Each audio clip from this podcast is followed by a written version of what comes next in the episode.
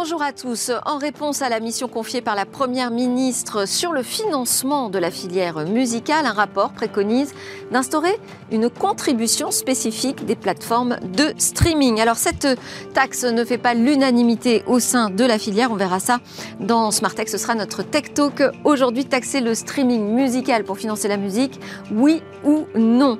On parlera aussi de l'actualité des cryptos en deuxième partie et puis on ira regarder ce qui se passe plus précisément sur le marché des cryptos parodiques. Mais d'abord, je vous propose de découvrir une solution qui va peut-être nous aider à résoudre nos litiges plus facilement. C'est une capture de preuves infalsifiable sur Internet. C'est l'interview tout de suite dans Smart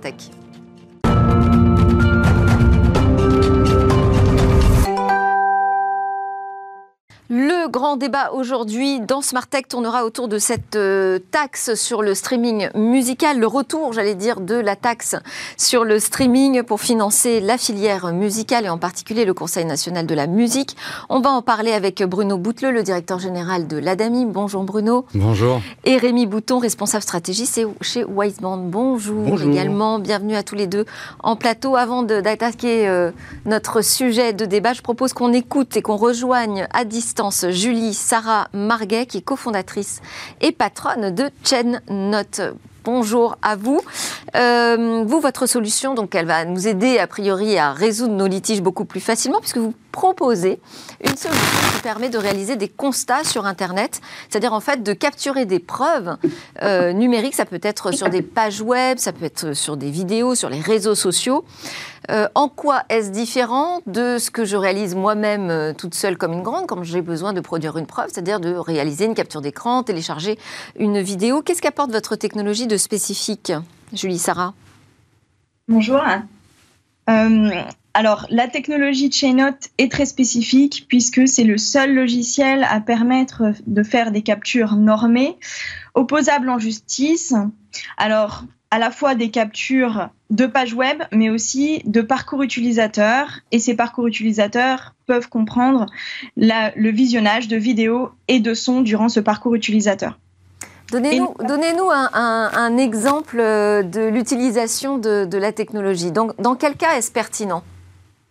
Alors, euh, vous voulez constater un direct, par exemple, ou un live Facebook Eh bien, vous pouvez, à travers un navigateur de constatation, vous loguer sur votre Facebook et visionner une vidéo tout en écoutant le son. Et toute votre session de constatation sera enregistrée, et ce, de manière infalsifiable, puisque l'on prend une empreinte de la vidéo de votre session de constatation, ainsi que des captures écran que vous aurez fait grâce au bouton prévu à cet effet durant votre session de constatation. Donc vous captez euh, l'image, les contenus texte, le son. Ça fonctionne avec euh, tout type de contenu numérique. Je sais pas, je pense par exemple au podcast? Oui, ça fonctionne avec tout type de contenu numérique puisque nous avons développé un navigateur de constatation sur lequel vous accédez quand vous êtes sur la plateforme Chainot. Et ce navigateur de constatation, à chaque fois qu'il est lancé, eh bien, nous procédons au prérequis de la norme Z67147 AFNOR qui détermine les prérequis nécessaires à l'opposabilité d'un constat Internet en justice. Donc, c'est les prérequis techniques qui garantissent l'infalsifiabilité du constat. Et technologiquement, comment est-ce que vous garantissez justement que la preuve est infalsifiable? Eh il, y a à la fois ces prérequis techniques, qui montrent qu'il n'y a pas d'altération faite au constat de façon soit humaine ou soit numérique, et nous prenons l'empreinte des fichiers qui sont extraits de ce constat, donc que ce soit la vidéo qui comprend du son de la session de constatation et à la fois les captures, nous en prenons aussi des empreintes qui sont intégrées à l'intérieur du constat que vous recevez à la fin. Vous recevez la vidéo de votre session de constatation avec le son éventuellement si vous avez visionné du son, ainsi que les captures au sein d'un PDF imprimable et des annexes auditables. Mais ce, enfin, ce processus, vous me dites des, prérequis techniques, moi j'aimerais bien comment, essayer de comprendre quand même comment ça, fonctionne. Euh, parce qu'à la fin, je me retrouve avec un PDF. Un PDF, tout le monde peut trafiquer euh, un PDF. Donc comment est-ce que vous garantissez que du début euh, du constat jusqu'à la fin de la fourniture de la preuve, il n'y a pas eu d'intervention? Eh bien, dans le PDF, qui est finalement une vision assez jolie de ce que l'on peut ressortir de façon auditable informatiquement, juridiquement. Euh, vous avez l'ensemble des prérequis techniques, que ce soit l'effacement des caches, des cookies, de tout virus, de toute interception. Vous avez les logs réseau. Euh, il y a tout le détail des logs réseau pour voir qu'il n'y a pas eu d'altération euh, du constat pendant la session de constatation. Et à la fin, vous avez tout ça dans un joli PDF euh, qui soit euh, joliment visionnable, mais vous avez aussi toutes les annexes à côté informatiques qui prouvent qu'il n'y a pas eu d'altération lors du constat. Donc le PDF, c'est finalement la forme jolie de ce que de, certaines annexes auditables que l'on fournit euh, donc avec tout l'ensemble du constat. D'accord. Vous n'avez pas prononcé le, le, mot blockchain encore. Pourtant, dans votre nom d'entreprise ChainNote, on pourrait on sait que vous utilisez, vous la blockchain. Je me trompe Vous ne vous trompez pas, exactement. On utilise la technologie blockchain qui, justement, euh, nous sert à horodater les éléments. Donc, on a un double horodatage, à la fois un horodatage EIDAS, qui est une réglementation européenne sur l'horodatage des preuves, et un horodatage blockchain. Donc, on fait un double horodatage pour nous assurer un maximum de la fiabilité euh, de notre constat.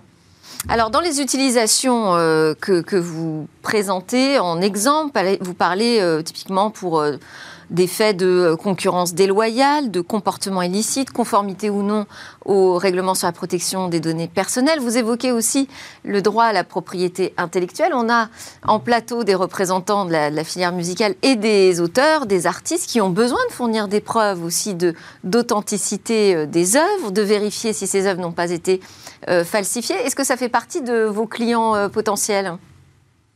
Oui, exactement. Euh, Chainnote peut servir à, tous ces usages. Donc, quand on parle de concurrence déloyale, c'est la copie de site internet, le parasitisme ou des éléments de concurrence déloyale avec des offres concurrentes qui peuvent être déloyales, des offres promotionnelles par exemple, qui peuvent être constatées grâce à notre solution. Euh, on a aussi la possibilité de constater euh, du contenu euh, sur les réseaux sociaux ou sur d'autres types de plateformes.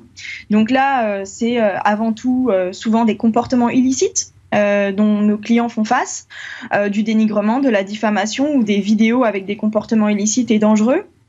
Et puis, il y a toute la partie propriété intellectuelle, puisqu'on a aussi des artistes qui font appel à nous euh, pour prouver l'usage de leurs œuvres de façon frauduleuse, c'est-à-dire qui sont souvent n'ont pas fait l'objet de vente de licence d'utilisation. Comment fonctionne la DAMI sur ce sujet de la protection des œuvres? Vous avez recours à des outils spécifiques? Euh, oui, nous avons recours à des outils spécifiques, notamment pour identifier la, la diffusion des, euh, des, œuvres musicales ou, euh, ou, audiovisuelles.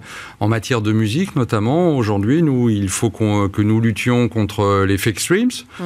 Euh, il faut lutter aussi contre un autre phénomène dont on parle assez peu. Euh, c'est tous ces tous ces sites, toutes ces applications qui diffusent de la musique et qui ont la bonne idée d'accélérer légèrement le rythme de la musique, ce qui fait que les logiciels, les applications de reconnaissance euh, des, euh, des, titres euh, que nous avons à notre disposition ne les identifient plus. Et par, par, voie de conséquence, ça échappe à, à, la chaîne des droits. Donc moi, je suis très intéressé parce que ce que cette société que vous nous présentez aujourd'hui pourrait des, nous proposer. Des constats en direct. Hein oui, absolument. Ouais. Et c'est un enjeu permanent. Euh, outre les enjeux aussi autour de l'intelligence artificielle qui commencent à questionner aussi énormément la question de la propriété intellectuelle, euh, il y a des sujets aujourd'hui sur lesquels il faut qu'on travaille. Euh, d'urgence. C'est notre quotidien, hein, de toute façon, de lutter contre toutes ces tentatives de contournement qui existent depuis que le droit d'auteur existe. Hein. Alors après, il ne faut pas qu'il y ait de barrière euh, technique à l'entrée si les artistes doivent s'emparer de, ce, ce type d'outils. Julie, Sarah, c'est simple à utiliser? Oui, c'est tout à fait simple à utiliser. Alors, on peut soit utiliser la plateforme Chainnote de façon manuelle et procéder soi-même à son constat, soit aussi la grande innovation que l'on a mise en place, c'est le fait de pouvoir automatiser de la constatation sur des milliers de sites internet. Et notre premier proof of concept, on va dire, on l'a fait nous-mêmes avec une autre plateforme que l'on a conçue, justement pour les auteurs dans le domaine de l'image qui s'appelle Pictia puisque l'on repère les utilisations frauduleuses des images sur Internet et on procède à de la constatation automatisée et sur des milliers de sites Internet de l'usage de ces images. Parce qu'une des difficultés, finalement, euh, notamment dans votre domaine, c'est euh, les preuves qui disparaissent très vite. C'est-à-dire qu'il y a une diffusion, un stream euh, qui a lieu à un moment, T, un instant T, et puis après plus rien. chez, nous, on vérifie en amont, parce que nous, on distribue beaucoup des, artistes, des titres, donc on écoute tout. Euh, quand il y a énormément de titres, on écoute une, sélection, un certain nombre. Si ça semble douteux, on ne distribue pas. Sinon, on distribue. Et parfois, on peut se tromper. Le, une fois que c'est diffusé sur euh, Spotify ou Amazon, euh, un producteur, un éditeur, un artiste nous dit il y a un problème de droit, auquel cas on bloque le titre on discute, on voit. Si l'artiste original avait raison, on supprime le titre. Euh, si l'artiste original avait tort, on laisse le titre. Et donc vous avez, besoin aussi de ce type d'outils pour des constats? Alors non, parce que nous... Pour l'instant, ça se fait, euh, la négociation euh, on est en amont, on est en amont de la diffusion. C'est-à-dire qu'un titre ne peut pas, un titre à nous ne peut pas être diffusé s'il n'est pas passé d'abord par nous.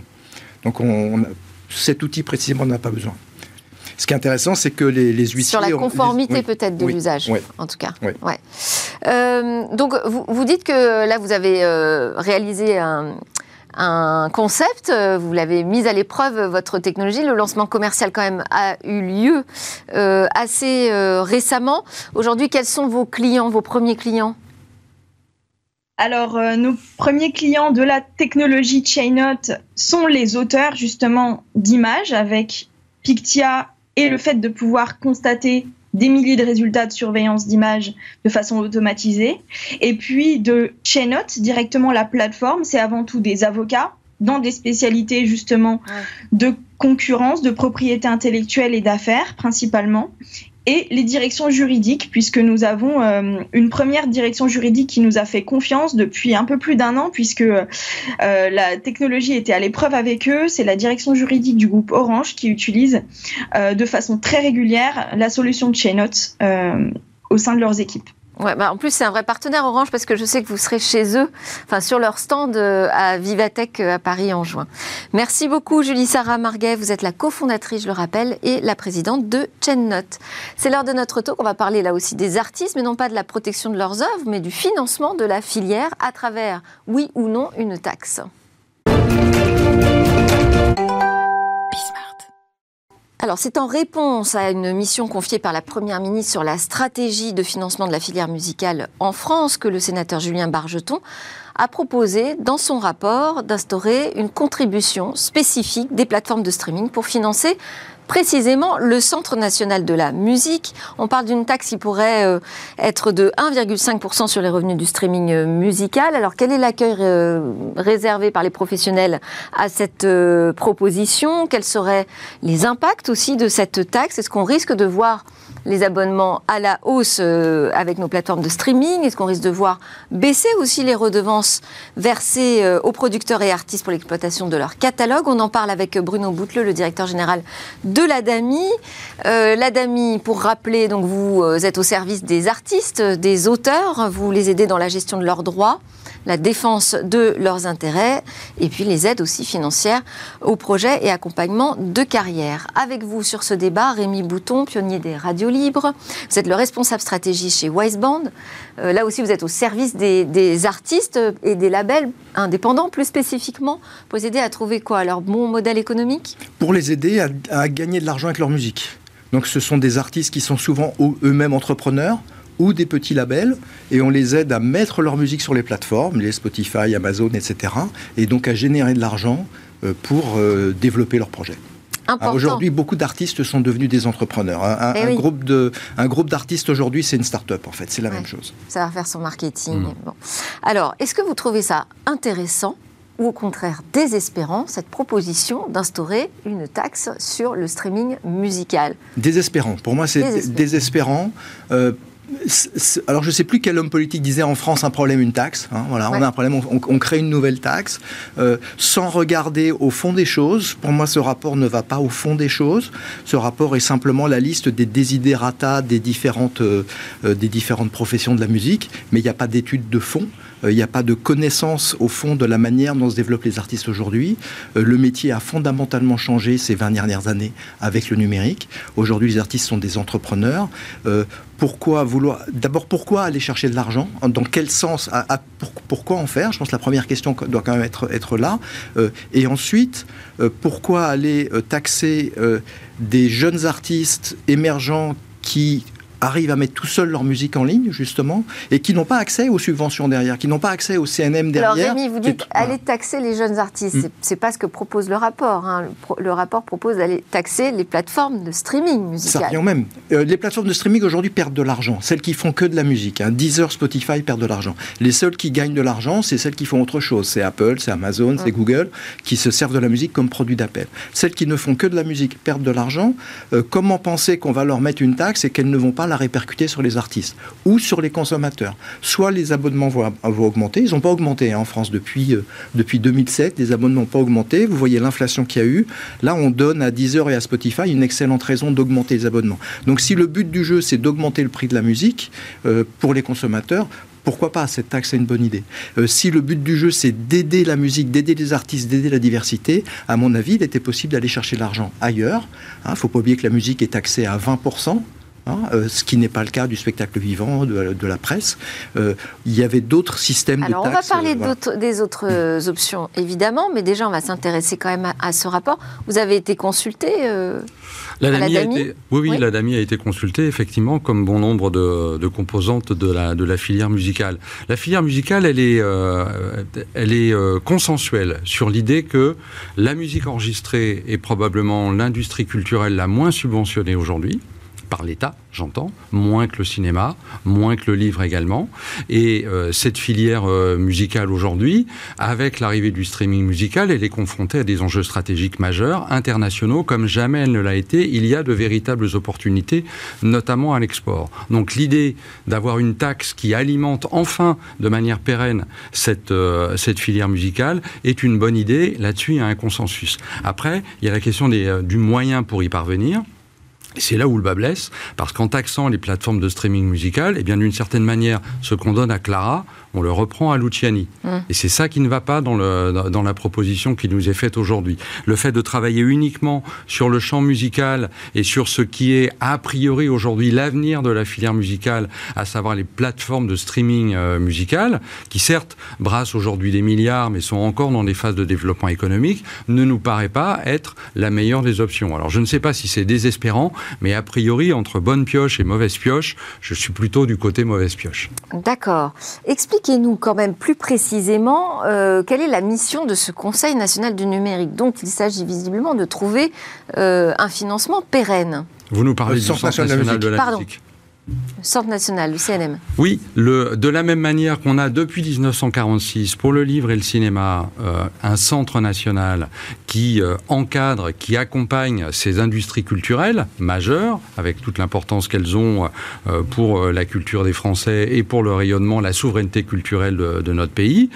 il y avait également besoin d'un établissement du même type pour rassembler la filière musicale et lui assurer des financements qui, encore une fois, soient pérennes. Donc l'enjeu autour d'un centre national, il est très important. On a besoin de cette institution. Elle a, trois ans. Quelles ont été euh, ses actions? Est-ce qu'on en a vraiment besoin? Elle a fait un énorme travail durant la crise sanitaire. Euh, dans cette période où euh, le monde de la culture a énormément souffert, si on n'avait pas eu un centre national comme le Centre national de la musique, je ne suis pas certain que l'action des pouvoirs publics en direction du secteur spécifique de la musique aurait été aussi, aussi efficace. Donc il y a des enjeux importants, mais pas que de financement. Je termine juste là-dessus. Ah. Il y a des enjeux d'observation aussi, de production de données. Si le cinéma et le livre vont bien, c'est parce que il y a à un moment une autorité publique qui a vocation, par la loi, à produire des données économiques objectives sur les filières euh, qu'il représente. Nous n'avons pas ça dans le domaine de la musique, c'est la vocation première du CNM, et c'est en cela aussi que l'établissement est euh, essentiel. Même euh, regard sur ce centre national euh, Alors oui, mais là où le bas blesse justement, c'est d'aller chercher de l'argent alors qu'on n'a pas encore les données. C'est-à-dire que le, le, centre national de musique est encore extrêmement jeune. Euh, peut-être faudrait-il aller chercher les, les, les, données, être capable de mesurer la vitalité de la filière musicale, ce qu'on n'est pas capable aujourd'hui de faire, avant de savoir où aller chercher l'argent et comment. ça, c'est le premier point. Le deuxième point... C'est-à-dire l'argent, pourquoi faire? C'est de l'argent pourquoi faire et comment faire et comment mesurer l'impact. Parce que c'est bien. Euh, est-ce qu'il faut des subventions? Est-ce qu'il faut des, partenariats? Est-ce qu'il faut de l'investissement? Euh, Ou comment et comment est-ce qu'on mesure l'action du, l'action du CNM. Pour l'instant, on n'a pas ces, outils-là. Donc ça, c'est le premier point. Le deuxième, peut-être à la différence du, CNC pour le cinéma euh, ou du CNL pour le livre, euh, la musique est, un, est une matière extrêmement fluide, extrêmement, euh, agile. attention à ce que l'État ne, sclérose pas ce monde qui évolue extrêmement vite en, cherchant à imposer, à conserver des anciens modèles euh, et, à ne, pas savoir accompagner euh, la manière dont, la musique évolue chaque année. Bah, on parlait de blockchain tout à l'heure, aujourd'hui vers le Web 3. Il il y a beaucoup d'innovations, beaucoup de choses qui bougent. L'État n'est pas forcément toujours suffisamment agile pour ça. Donc le CNM peut-être aurait aussi à gagner en agilité. Alors, si, je reviens sur cette proposition euh, de taxe, est-ce que ça vous semble évident qu'on va avoir une hausse des abonnements pour les utilisateurs, pour les abonnés? Pas nécessairement. En effet, ça ne va pas de soi, et c'est la grande inconnue euh, euh, qui, est attachée à la proposition de ce rapport. malgré tout, le risque existe, et il est d'autant plus fort que au, contraire de il y a quelques années, lorsque le modèle du streaming a commencé à s'installer, le rapport de force était très favorable aux ayants droit parce qu'il détenait les catalogues et que donc, euh, euh, voilà, pour une économie euh, naissante, eh bien, il fallait se plier aux injonctions des, ayants droit. C'est-à-dire que c'est en, gros Vous les producteurs. toujours les catalogues. Bien sûr, mais aujourd'hui, sans l'économie du streaming, la filière musicale n'existe pas. Et donc, les rapports de force ne sont pas les mêmes. Et moi, aujourd'hui, je ne suis pas certain que cette taxe streaming ne sera pas répercutée à un moment sur les contrats avec les producteurs, les artistes ou les auteurs, ce qui veut dire que l'assiette de la rémunération va baisser. Autrement dit, on va d'un côté, euh, par la baisse de cette assiette de rémunération, certes pouvoir financer de nouveaux projets, mais euh, ce sera financé finalement euh, de la même main que ceux qui en bénéficieront au final. Et donc là, on n'est pas complètement dans le cercle vertueux attendu de la part d'un établissement public et d'une intervention publique de l'État. Ce que j'entends, c'est que les, les discussions entre les ayants droit et les plateformes de streaming sont très tendues. Non, elles sont, euh, euh, elles sont tendues comme des relations euh, de business entre des, des, entreprises ou, ou, des personnes qui sont sur un, même métier mais qui n'y sont pas du, même point de vue. Donc là, on est dans, les, dans des logiques commerciales habituelles. Là-dessus, pour moi, il n'y a pas de. Mais cette taxe, quand même, pourrait jouer contre vous, finalement, dans le rapport de force avec les plateformes de streaming. Mais bien sûr, les, plateformes aujourd'hui sont pas rentables. Hein. Je, les, Deezer, je crois, a perdu 160 millions l'an dernier, quelque chose comme ça. Donc, s'il y a une taxe de 1,75% sur le chiffre d'affaires en plus, c'est quoi? C'est 1,75% de, qui vont perdre en plus? Euh, comment, comment ils vont faire? Hmm. On veut soutenir l'industrie française, c'est formidable. Deezer, qui fait l'essentiel de son chiffre d'affaires en France, euh, va se retrouver plus taxé. Euh, il va forcément y avoir besoin de se rattraper. Soit j'augmente les tarifs, euh, soit je baisse les rémunérations, ou en tout cas, je n'augmente pas les rémunérations des, des, catalogues. Ça semble à peu près évident. Spotify perd aussi de l'argent encore aujourd'hui. On est encore On va dans des Ecobuzz aussi. Hein. Euh, Ecobuzz, bien, sûr. Très français. Ecobuzz qui est très français aussi. Donc, euh, et, puis, et puis, pour moi, il y a le symbole. C'est-à-dire que le symbole d'aller chercher de l'argent chez les artistes émergents, chez les artistes aussi de musique urbaine, qui en effet font l'essentiel de leur, de leur business. Parce que chaque artiste a son modèle économique. Certains vont gagner de l'argent sur le spectacle vivant, d'autres vont gagner de l'argent parce qu'ils sont salariés d'orchestre, d'autres dans l'enseignement, euh, d'autres ça va être le streaming, leurs leur ressources. Bah, ceux, qui, ceux qui émergent, qui arrivent sur le marché, qui gagnent de l'argent grâce au streaming, on va prendre de l'argent là et ils vont pas le retrouver ailleurs parce qu'ils seront, ils n'auront pas un producteur. Ils sont eux-mêmes producteurs. Ils vont avoir beaucoup de mal à faire des dossiers de subvention, mm, mm. à récupérer de l'argent. On va leur mettre beaucoup de bâtons dans les roues. Ça va être très compliqué. On va leur demander un travail administratif phénoménal de s'inscrire dans 15 sociétés de gestion différentes, de remplir 12 000 dossiers pour récupérer un petit peu de cet argent-là. À mon avis, si on veut favoriser la vitalité, il faut plutôt rendre les choses simples plutôt que de les rendre compliquées. Ce rapport, il fait, euh, il a, il a plein de qualités. Euh, l'inventaire euh, des, des, problématiques est fait, mais il a fait un peu trop rapidement l'impasse sur les autres solutions. La rémunération des artistes sur le streaming, c'est un quart de ce que l'État encaisse sur un abonnement de streaming, avec 20% de TVA. Une dérivation d'une partie de la TVA, par exemple, comme l'État semble l'envisager pour financer l'audiovisuel public, ce qui veut dire que c'est possible, aurait été bien plus intéressante et absolument indolore pour la filière musicale. Là, c'est vraiment du new money, comme on dit, d'accord? Alors que là, la proposition proposée, c'est pas vraiment du, new money.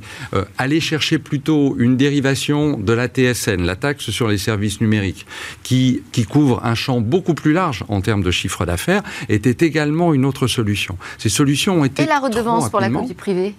Alors, la redevance pour la copie privée, elle finance l'établissement public déjà. Des organismes comme l'ADAMI, la SACEM, nous contribuons au financement de, euh, euh, de l'établissement public à travers la redevance pour copie privée. C'est pas suffisant aujourd'hui pour financer la filière? Ben, euh, a priori non, parce qu'il y a des enjeux, notamment à l'export, qui requièrent des moyens nouveaux.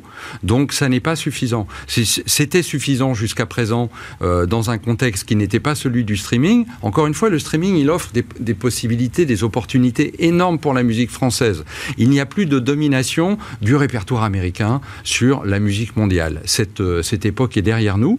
Mais si on veut bien embrasser la nouvelle époque où effectivement chacun a sa chance, quelle que soit sa nationalité, grâce au streaming, il faut s'en donner les moyens. Et quel genre d'investissement ça nécessite, ça, de travailler sur l'export de notre euh, on avait un bureau, On avait un bureau export de la musique euh, française euh, qui a parfaitement répondu aux attentes dans le monde physique et qui, avec les moyens à moyens égaux, aujourd'hui, n'est pas en capacité de répondre aux enjeux de marketing, d'accompagnement, de promotion, qui doivent être colossaux. Vous savez, en streaming, c'est des centaines de milliers de titres par jour qui, sont, euh, qui sont uploadés. D'accord? Donc pour émerger dans un, magma comme celui-là, ben, il n'y a pas 36 solutions. Vous devez mettre des moyens.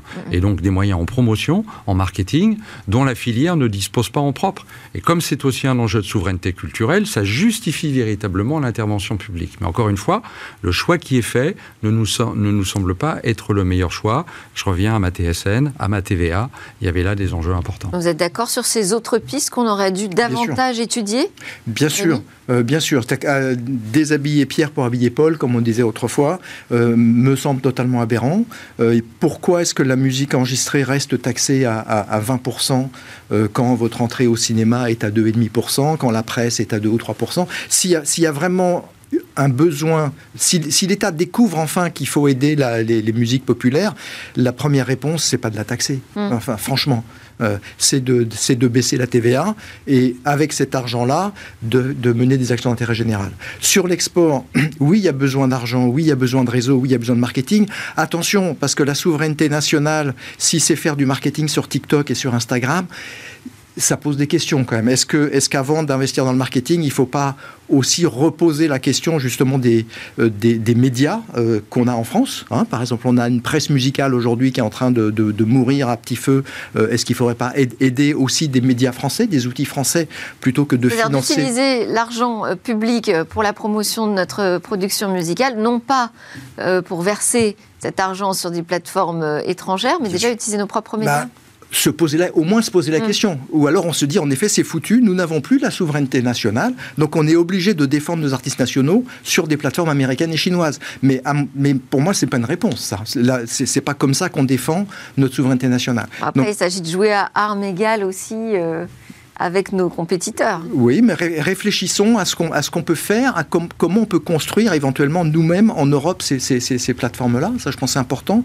Euh, et, sur l'export, l'autre question, c'est est-ce que la subvention est le seul modèle? Dans d'autres domaines, et vous les connaissez tous, industriels et autres, on a bien sûr de la subvention, euh, mais on a aussi de la prise de participation. Euh, qui, qui, va permettre, si jamais l'artiste a du succès à l'étranger, de réinjecter de l'argent pour d'autres artistes. La subvention, on investit à fond perdu, donc chaque année on va mettre de l'argent, et quand il y a un succès, pourquoi est-ce que le succès ne, ne fait pas revenir un petit peu d'argent dans la machine? Ça serait peut-être aussi des, des, outils de financement euh, pour le Centre national de la musique.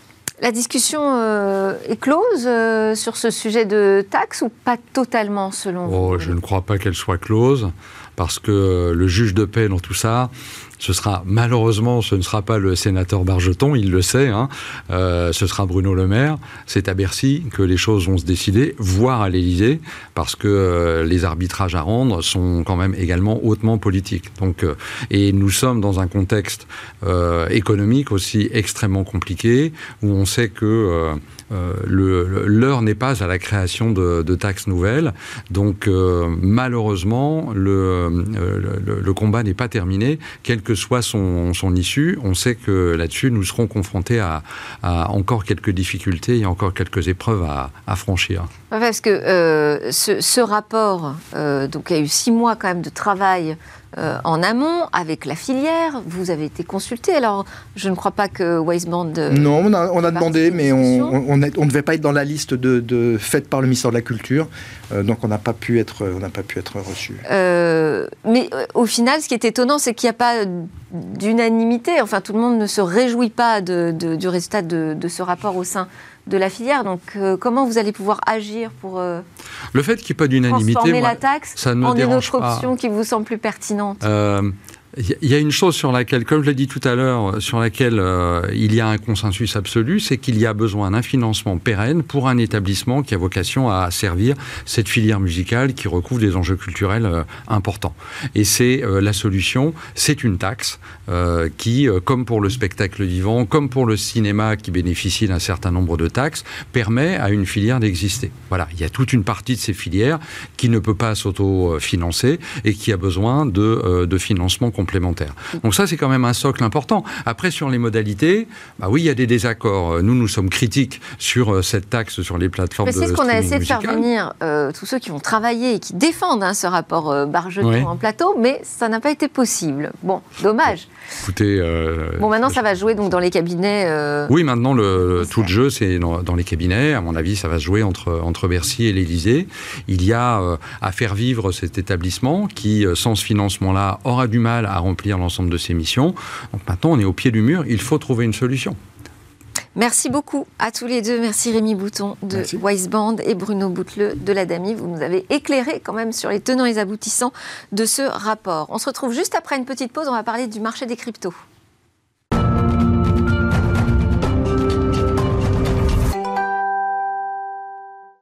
C'est la deuxième partie de l'émission qui euh, commence. Vous nous rejoignez sur la chaîne Bismart où vous nous écoutez aussi en podcast. C'est Smart Tech, votre quotidienne sur le numérique et l'innovation. Et c'est l'heure de notre rendez-vous avec l'actualité des cryptos. On en parle aujourd'hui avec Nicolas Ronjard, qui est consultant crypto et blockchain chez KPMG. Bonjour. Bonjour. Bienvenue sur ce plateau. C'est votre première avec nous. Exactement. Mais euh, KPMG est un habitué de, de Smart Tech. Alors, première actualité qu'on va commenter ensemble, c'est euh, faire un point sur la régulation des NFT. Tout à fait. Exactement. comme vous le savez, on a le règlement européen euh, MICA qui a été voté euh, le 20 avril dernier. Euh, et qui rentrera en vigueur donc en octobre 2024. Alors, ce règlement européen, MICA, il concerne quoi exactement? Elle concerne à la fois les acteurs, les prestataires de services en matière d'actifs numériques et à la fois les cryptoactifs. Donc on a la chance d'avoir, si je puis dire, une certaine classification euh, en matière des cryptoactifs. Donc on a par exemple les fameux stablecoins, euh, on a les autres cryptoactifs comme l'Ether, le Bitcoin, qui ont leur propre structuration juridique. Mais pour revenir effectivement aux NFT, euh, aujourd'hui, ils ont été exclus du champ réglementaire de MICA. et c'est le cas aussi d'ailleurs en France. Aujourd'hui, on n'a pas de structuration juridique en matière de NFT et on doit un petit peu faire au cas par cas, c'est-à-dire étudier projet par projet. Et, avec pourquoi le NFT euh, est-il un cas à part? Euh, comme vous le savez, c'est euh, ce qui caractérise le NFT, c'est finalement l'authenticité, le, caractère unique de ce de cet actif numérique, contrairement à un Bitcoin ou un Ether où on peut se les échanger de manière bah, un, Bitcoin sera toujours égal à un Bitcoin, alors qu'un NFT a cette propriété, euh, ce caractère unique. Et donc aujourd'hui, on a un petit peu un flou juridique euh, sur, cet euh, actif-là. Et donc, avec le règlement MICA, on a la possibilité toutefois de reconsidérer l'aspect juridique et le, caractère du NFT. Et donc, en fonction du projet, voilà, si on a 10 000 NFT qui ont tous les mêmes propriétés, on perd justement cette dimension d'unicité. Et donc, on a potentiellement une requalification juridique possible. Et donc, on passerait finalement sous le régime de MICA. Donc aujourd'hui, on n'a pas de régime spécifique propre au NFT, euh, mais aujourd'hui, on en parle déjà. Euh, on aura très certainement un cadre spécifique euh, pour cet actif-là. Donc, il y aura une réglementation spécifique en tout cas, il y a des discussions en ce moment qui ont lieu en France, hein, au ministère de l'économie et des finances et de la souveraineté numérique et industrielle. C'est un long, un long nom pour notre ministère. Euh, des discussions en, cours sur euh, la réglementation des NFT en France. Est-ce qu'on est sur euh, une ligne européenne? Je pense qu'effectivement, lorsque Mika sera effectif, euh, on aura plus de visibilité. Et, euh, même l'AMF en parle déjà aujourd'hui. Euh, pour l'instant, on fait au cas par cas en fonction des collections et des projets. Mais on aura un régime spécifique qui va arriver et qui va concerner l'ensemble de l'Europe, effectivement. Et on aura une unicité, a priori, vous le pensez, sur, sur ce sujet-là alors, autre actualité qu'on va commenter ensemble, c'est la Société Générale qui, euh, via une filiale, a lancé son propre stablecoin. Exactement. Donc, c'est une nouvelle super intéressante. Et quand on prend un petit peu de hauteur, on se rend compte finalement que c'est dans la continuité d'une tendance de fond qui est celle de l'adoption des cryptoactifs de manière générale. On l'a vu euh, auprès des particuliers. Par les hein. établissements bancaires, c'est Par les établissements aussi bancaires, exactement. Euh, nous, on le voit au quotidien. On accompagne nos clients principalement, effectivement, dans le secteur bancaire. Il y a une demande, il y a un besoin de vouloir explorer, d'expérimenter ces nouveaux actifs. Et donc, l'initiative de, Société Générale, et c'est d'ailleurs fort, la filiale de Société Générale qui est dédiée aux technologies du Web3, euh, de lancer son propre stablecoin. Donc, pour rappel, un stablecoin, c'est tout simplement euh, la représentation d'une monnaie fiduciaire et en cours légal, donc en l'occurrence ici l'euro.